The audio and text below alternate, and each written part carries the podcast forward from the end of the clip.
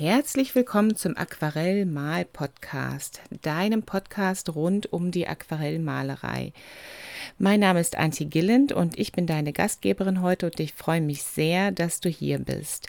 Wir werden Farben besprechen, Papier, Techniken, alles, was zum Aquarellmalen dazugehört und ich hoffe, dass ich dir mit ein paar Tipps und Interviews mit anderen Künstlerinnen und Expertinnen Unterstützung geben kann, damit du die Künstlerin werden kannst, die du sein möchtest und immer mehr Freude beim Malen hast, Tag für Tag.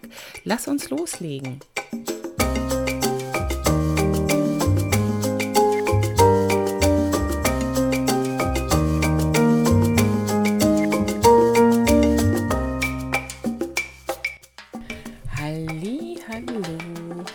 Herzlich willkommen zum Aquarell-Mal-Podcast. Schön, dass du da bist.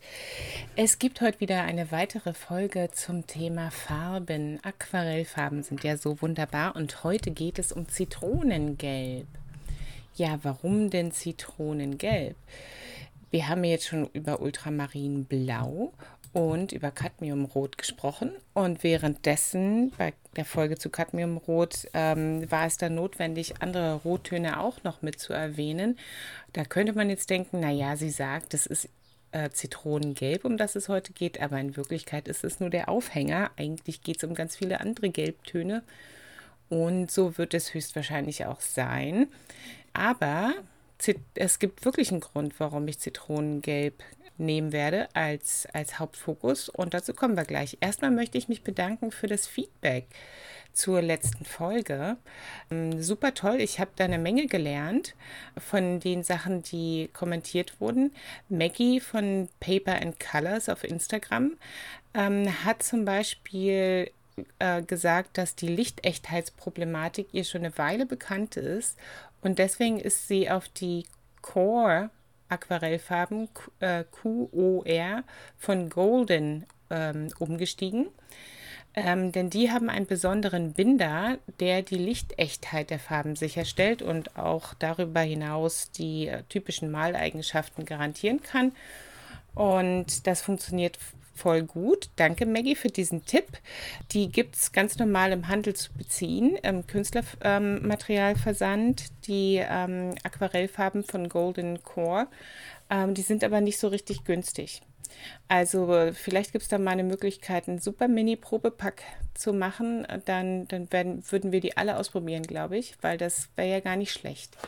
Mooney von Mooney's World hat auch kommentiert und sie meint, dass sie schon vor einiger Zeit von der Flüchtigkeit der Rottöne erfahren hat. Darum ging es ja letzte Woche. Und sie hat viel herumprobiert und sie schlussfolgert, Zitat, es ist schwer, die geeigneten und haltbaren Rottöne zu finden, Zitat Ende. Ja, stimmt. Denn ähm, der Farbton soll ja stimmen, und äh, Freude bringen, aber die Eigenschaften sollen eben auch gut sein und da gehört nicht nur Lichtechtheit dazu. Und deswegen ist sie noch auf der Suche und ich bin auch an dem Punkt, wo es mich noch ein bisschen umtreibt und ich nicht so recht weiß, was ich machen soll. Aber ich habe eine Tube Chinacridon hellrot entdeckt in meiner ähm, Farbsammlung und ich werde jetzt das erstmal in dieses Farbnäpfchen reintun in meiner Farbpalette, wo bislang Krablack rosa drin war. Und mal sehen, wie glücklich ich dann damit bin. Wenn du jetzt nach der letzten Podcast-Folge oder auch generell nicht so sicher bist, ähm, wie, wie, du mit deinen Aquarellen umgehen sollst, wo du Rottöne verwandt hast, die flüchtig sind, dann kannst du UV-Schutz-Sprühlack benutzen. Den gibt es im Künstlerbedarfsversand deines Vertrauens. Und da gibt es verschiedene Möglichkeiten. Zwischen 10 und 25 Euro ähm, müsstest du da investieren und dann kannst du mit zwei Schichten deine Aquarelle ähm, bedecken und hast dann damit eine ähm, UV-Schutzbarriere quasi aufgetragen auf deine Aquarelle. Das Gute an der Verwendung von UV-Schutzlack ist, dass die Farben ein bisschen mehr leuchten. Ähm, Und da gibt es noch eine andere Möglichkeit. Du kannst da nämlich sogar, wenn du ähm, willst, dass die Farben noch mehr leuchten und du vielleicht sogar ohne Glasrahmen möchtest, du kannst deine Wachsfirnis auftragen auf deine Aquarelle. Du kannst sie auf Holz aufziehen. Da gibt es ganz viele Möglichkeiten, so dass du sie dann ohne Glas hängen kannst. Und das Tolle daran ist dann, dass ähm, deine Aquarelle genauso zugänglich werden, wie Ölbilder und Acrylbilder es normalerweise sind und Betrachter direkt die Struktur und Textur auf deinen Aquarellen sehen. Das ist die neue und postmoderne Art und Weise, Aquarelle zu präsentieren und zu verkaufen. Da werde ich nochmal drüber sprechen und mal ein Video zu machen.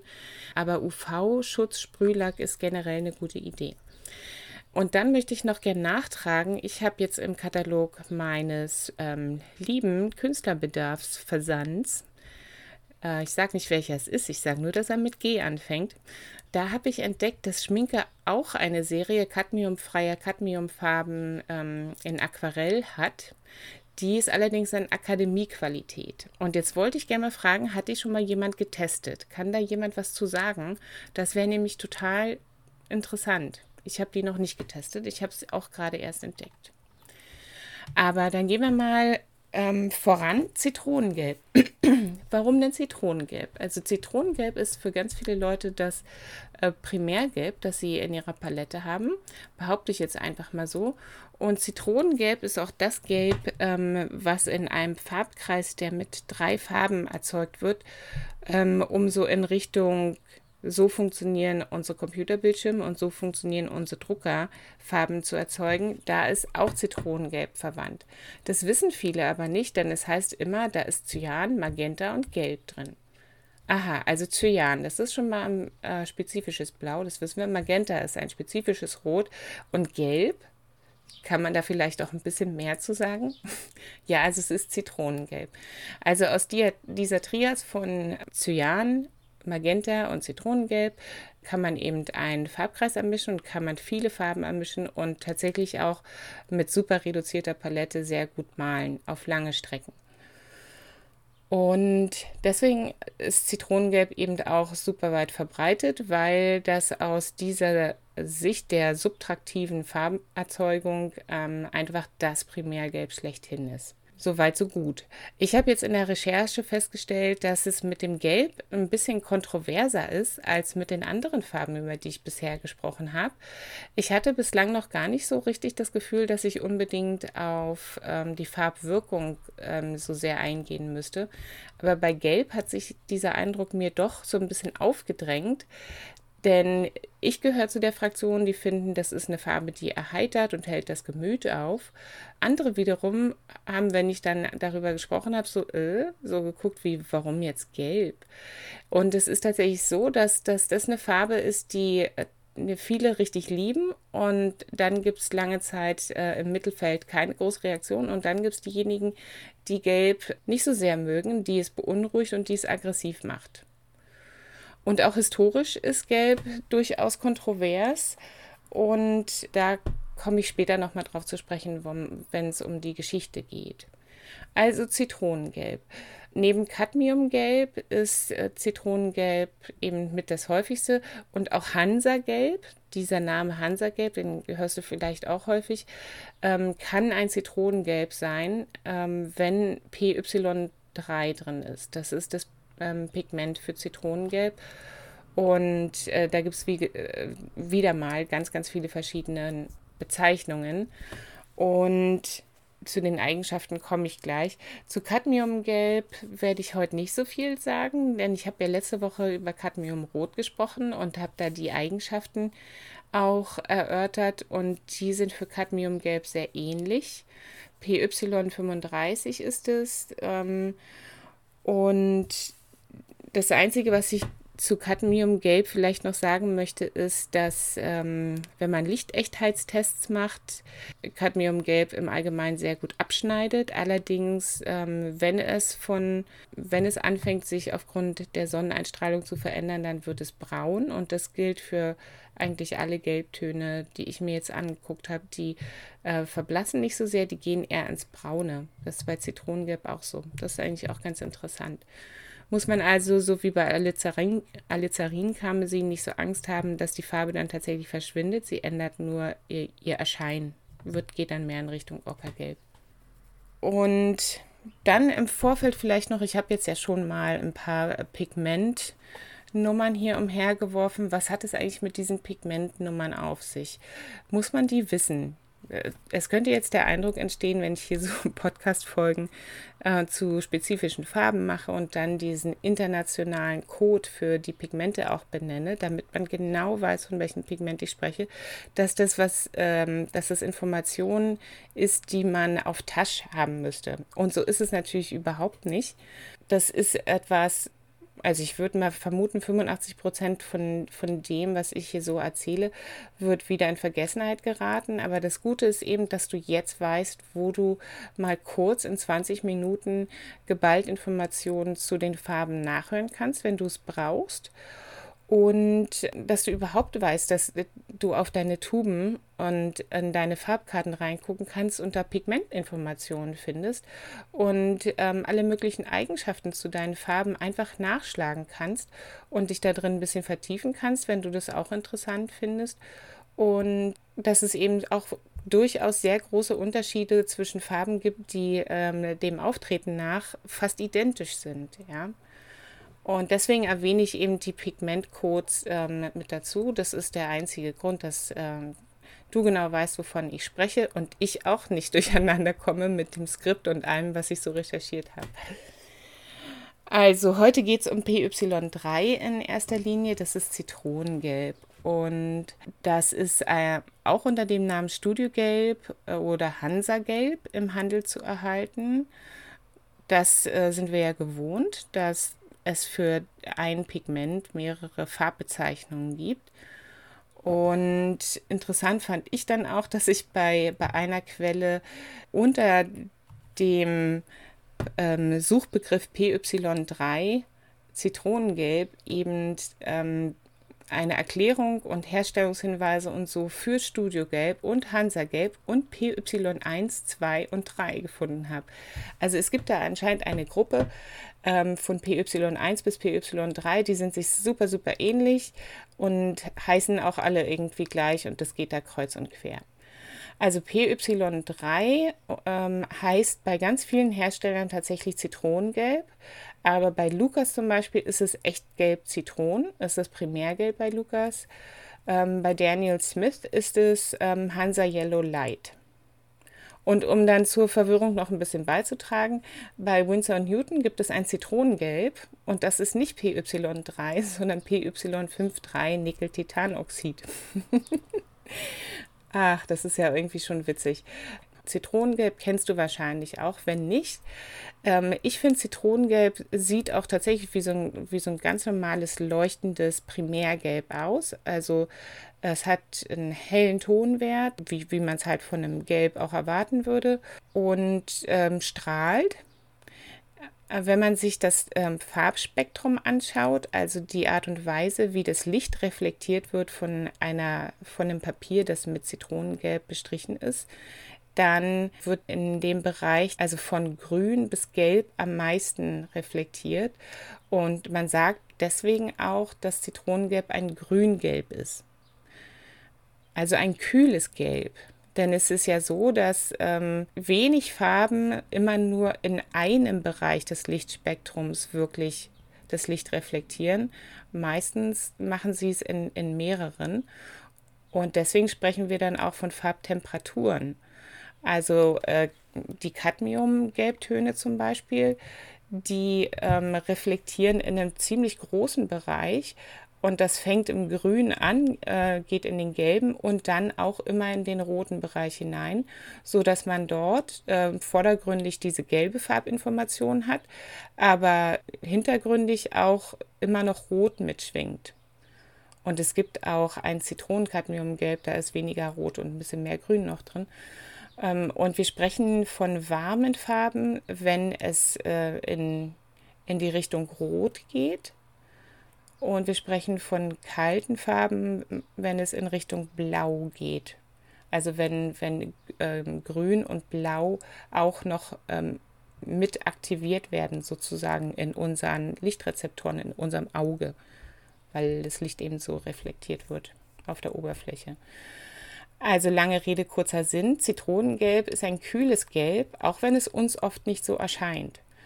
Und ähm, das mit der Farbtemperatur und ist eine Farbe nun warm oder kalt, das ist ja ganz oft so, dass dass man das Gefühl hat, in einer Gruppe von Malerinnen, oder so geht es mir in der Online-Malgruppe ab und an mal, dass man da jetzt ins Streiten kommen könnte. Ich sehe es so und du siehst es so. Aber Farbtemperatur ist tatsächlich keine Frage des Gefühls oder der Erfahrung oder so, sondern in erster Linie wirklich eine Farbe der ähm, Physik. Wie wird das Licht reflektiert von der Oberfläche, die mit dieser Farbe bestrichen ist? Und da kann man sich so ein Spektrogramm angucken Spektrogramm, also jedenfalls so die Kurven und die verschiedenen Lichtfarbbereiche. Und da, wo die Kurven dann so richtig hoch, hoch sind, da passiert halt die meiste Action. Und dann weiß man, ah ja, das ist jetzt warm oder das ist jetzt kühl. Dass Zitronengelb ein kühles Gelb ist, fällt aber, würde ich jetzt mal sagen, nicht so sehr auf, außer du setzt Zitronengelb neben einige andere Gelbtöne. Und das ähm, ist ja häufig der Fall, wenn wir diese Farbkarten uns anschauen von den verschiedenen Herstellern. Da fängt es ja mit Weiß an, Zinkweiß, Titanweiß oder China-Weiß, manchmal auch noch dabei. Und dann ähm, geht es in die kühlen Gelbtöne. Das sind die, die manchmal auch wirklich so richtig grünlich aussehen. Und dann äh, in die warmen Gelb, also über die neutralen Gelbtöne, äh, in die warmen Gelbtöne und ins Orange und so. Da gibt es ja direkt so eine Abfolge. Und Zitronengelb wäre jetzt also in diesem Bereich, der so ein bisschen ähm, grünlich ist. Und mit einem kühlen Gelb kann man sehr gut Grüntöne mischen. Super top. Die Information ist ja in der Farbe teilweise schon enthalten und du kannst mit Türkisgrün ähm, Kobalttürkis äh, und allen Blautönen und Zitronengelb eine riesengroße Palette an strahlenden Grü Grüntönen mischen. Und deswegen ist es manchmal ganz gut zu wissen, ist es jetzt eine kühle Farbe oder ist es eine warme Farbe, weil das sich auswirkt aufs Mischen und auch auf das gesamte, ähm, auf die Stimmung im Bild. Also du kannst dich ja von vornherein entscheiden, hey, dieses Bild, das ich gerade am Wickel habe, das wird jetzt vordergründig ähm, super warm und ich will nur an einer Stelle ein bisschen was Kühles haben.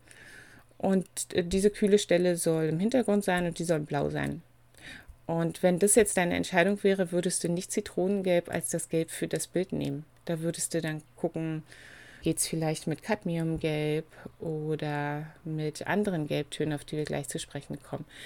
Es ist nämlich so, Farbeigenschaften von Zitronengelb die Lichtechtheit wird von Crema Pigmente als super gut eingeschätzt, aber Bruce McAvoy von Handprint.com hat Lichtechtheitstests gemacht und hat von den meisten Herstellern gefunden, ähm, dass es doch, also dass es ein bisschen besser sein könnte. Die Lichtechtheit ist ähm, nicht so gut. Es kommt zu Ausbleichungen. Naja, und wir haben da wieder das Lichtechtheitsproblem, wobei das auf gar keinen Fall so heftig ist wie bei ähm, Alizarin-Karmesin oder Krablack Rosa oder so.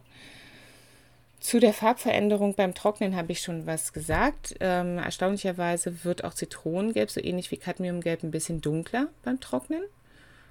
Ähm, aber es verliert nur wenig der offensichtlichen Sättigung, die es hat, wenn es nass ist. Also das, das ist toll. Ähm, hier musst du nicht mit einkalkulieren, ähm, wenn die Farbe nass ist, sieht sie so aus, aber wenn sie trocken ist, sieht sie anders aus. Ähm, what you see is what you get sozusagen mit Zitronengelb.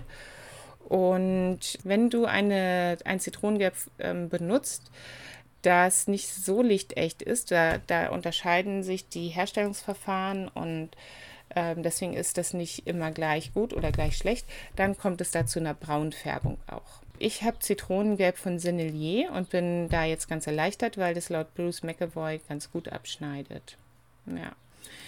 Welche Gelbtöne hm, könnte man noch nehmen, weil sie gute Farbeigenschaften haben? Da kann man zum Beispiel Hansagelb nehmen. Haha, das könnte jetzt auch PY3 sein, ja, voll irreführend. Ähm, PY97, ich glaube, das war jetzt von, oh, da weiß ich jetzt nicht mehr, welcher Hersteller das war, aber PY97 würde funktionieren. PY151, das heißt bei Schminke Aureolin modern und wird im Handel auch als permanent gelb hell gehandelt. Das könnte man auch nehmen. Das ähm, habe ich eine Zeit lang benutzt. Das ähm, ist ein sehr kräftiges und äh, super Topgelb mit guten Eigenschaften. Und Lasurgelb PY150 von Schminke ist ähm, auch ein sehr gutes Gelb, hat auch auf allen Ebenen ganz gute Bewertungen bekommen.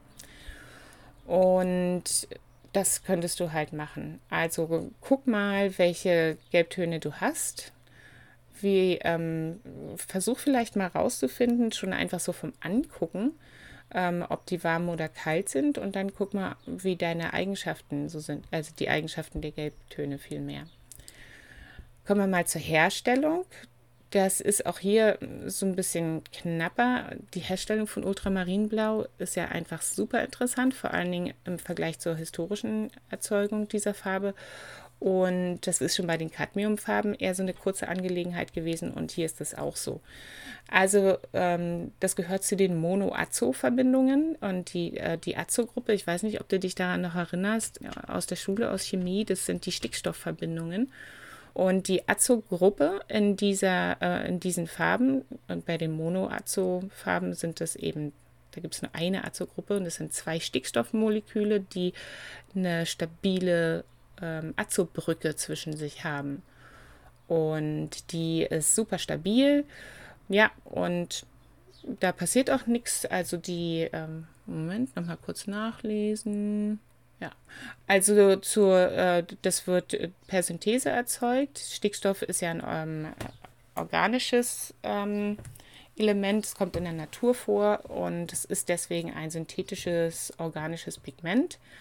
Und es wird erstmal die, es muss die Azo-Brücke ähm, hergestellt werden. Und dann entsteht da im Reagenzglas, äh, ganz grob gesprochen, ich muss mich echt mal mit jemandem unterhalten, der diese Prozesse kennt, ein Rohpigment. Und das äh, liegt dann in Suspension in der Reaktionslösung vor, also es schwebt da so rum und um ein Pigment zu erhalten, das die Anwendungserfordernisse erfüllt, muss man das Ganze nachbehandeln. Also die weiteren Aufbereitungsschritte sind dann Filtration und Waschen, Trocknen und Malen. Das, das ähm, ist tatsächlich jetzt wirklich so das ähm, Einmaleins quasi der Herstellung von einem Pigment im chemischen Prozess.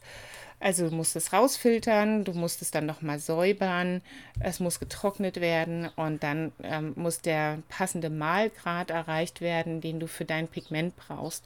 Denn auch, ähm, wenn man sich jetzt vorstellt, du kippst da halt so ein paar äh, Flüssigkeiten zusammen und dann entsteht dabei ähm, ein, ein Granulat oder da entstehen so kleine Körnchen, die werden ja wohl sehr klein sein ja, vielleicht schon.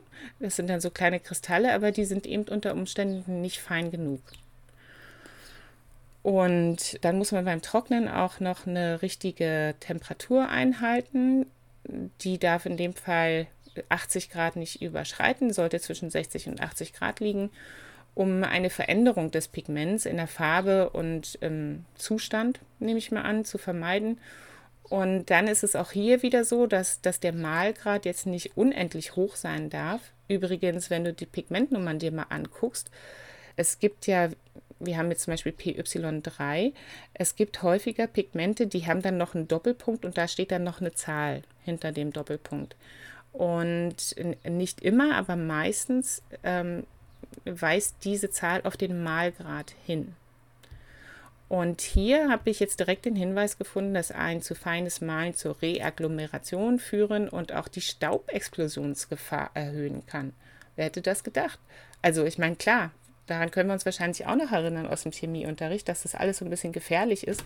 Aber ich habe gedacht, das ist meistens gefährlich, wenn, wenn da viel Feuer und Säuren und sonst was ähm, aktiv sind. Aber wenn die richtigen Stäube in der Luft umherschwirren und so zusammenkommen, dann kann es ja auch schon mal Puff machen.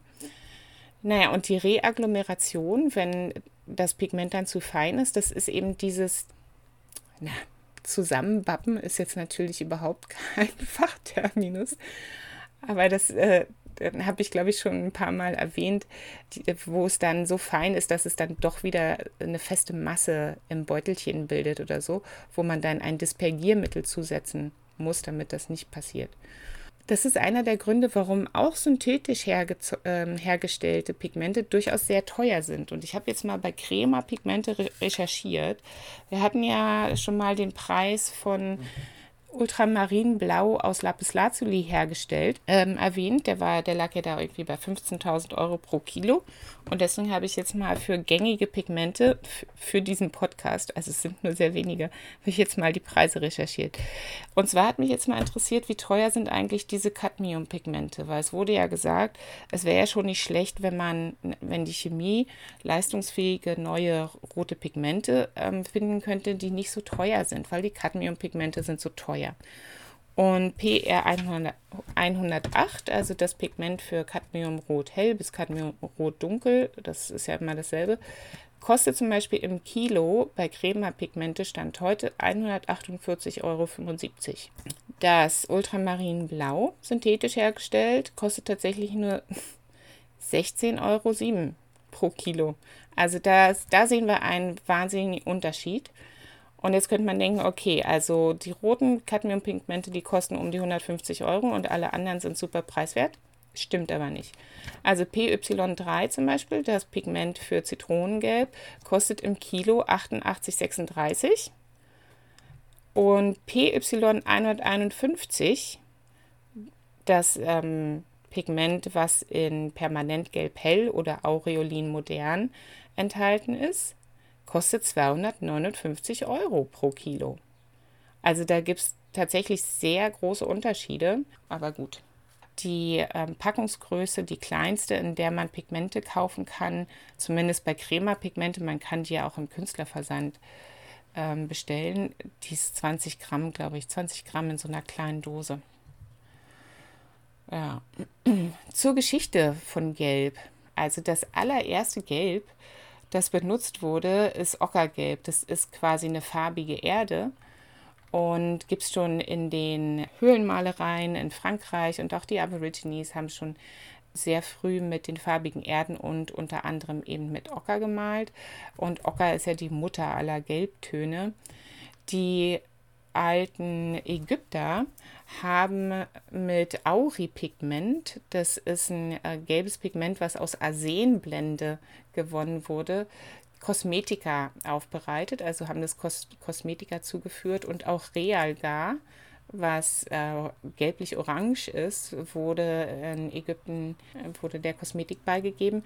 Und das ist total interessant. Das sind Arsensulfide, die sind super, super giftig. Die sind nicht wasserlöslich und haben wahrscheinlich super tolle Eigenschaften, so als, als Pigmente. Aber sind halt arsenhaltig, ja. Und das hat man sogar gewusst. Also nächste Woche geht es um Grün und da werde ich darauf nochmal eingehen. Also das mit der Giftigkeit ist ähm, immer mal wieder ein Thema. Und bei Auripigment ähm, ist das auch ein Problem gewesen. Bei Zitronengelb überhaupt nicht, voll ungiftig. Also ich habe jetzt keinen Hinweis auf Giftigkeit bei den gelben Pigmenten gesehen, mit der Ausnahme eben von Cadmiumgelb. Aber da gilt eben alles, was wir letzte Woche auch schon gesagt haben. Eine Sache möchte ich noch gern zum Schluss sagen. Wir sprechen ja von den Gelbtönen meistens nicht zuerst. Ich habe jetzt hier zuerst von Ultramarinblau gesprochen und die äh, Töne, denen wir die größte ähm, Farbwirkung zuschreiben, sind ja eigentlich die roten Farbtöne und das sind auch die, die im Bild nach vorne kommen und die so äh, feurig sein können.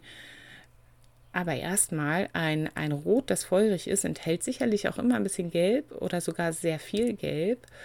Und ähm, dann muss man bedenken, es gibt Maler so wie Turner oder Gustav Klimt, die haben unglaublich viel Gelb benutzt. Gelb und Gold hat Klimt benutzt. Und es gibt auch zeitgenössische Künstler, für die Gelb tatsächlich auch die Hauptfarbe ist. Und zu denen gehört Gabriel Lipper. Das ist ein ganz interessanter äh, Künstler, der in dem Bereich figürliches Malen mit Abstraktion, also so Semi-Abstraktion arbeitet. Der nennt das auch Disrupted Realism, also aufgebrochener Realismus, nicht, nicht zu realistisch.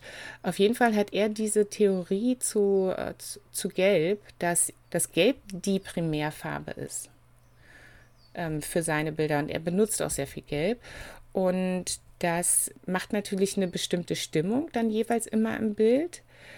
Das muss man auch wollen, kann man auch wollen. Vielleicht äh, ist das eine Möglichkeit, der man sich einfach auch mal öffnen kann. Mich würde mal interessieren, wie es dir mit Gelb geht. Ähm, auf welcher Seite vom Zaun sitzt du denn? Ist es für dich eine freundliche, fröhliche, äh, aufmunternde Farbe oder auch eine, die potenziell eher so ähm, auf ähm, Abstoßung geht?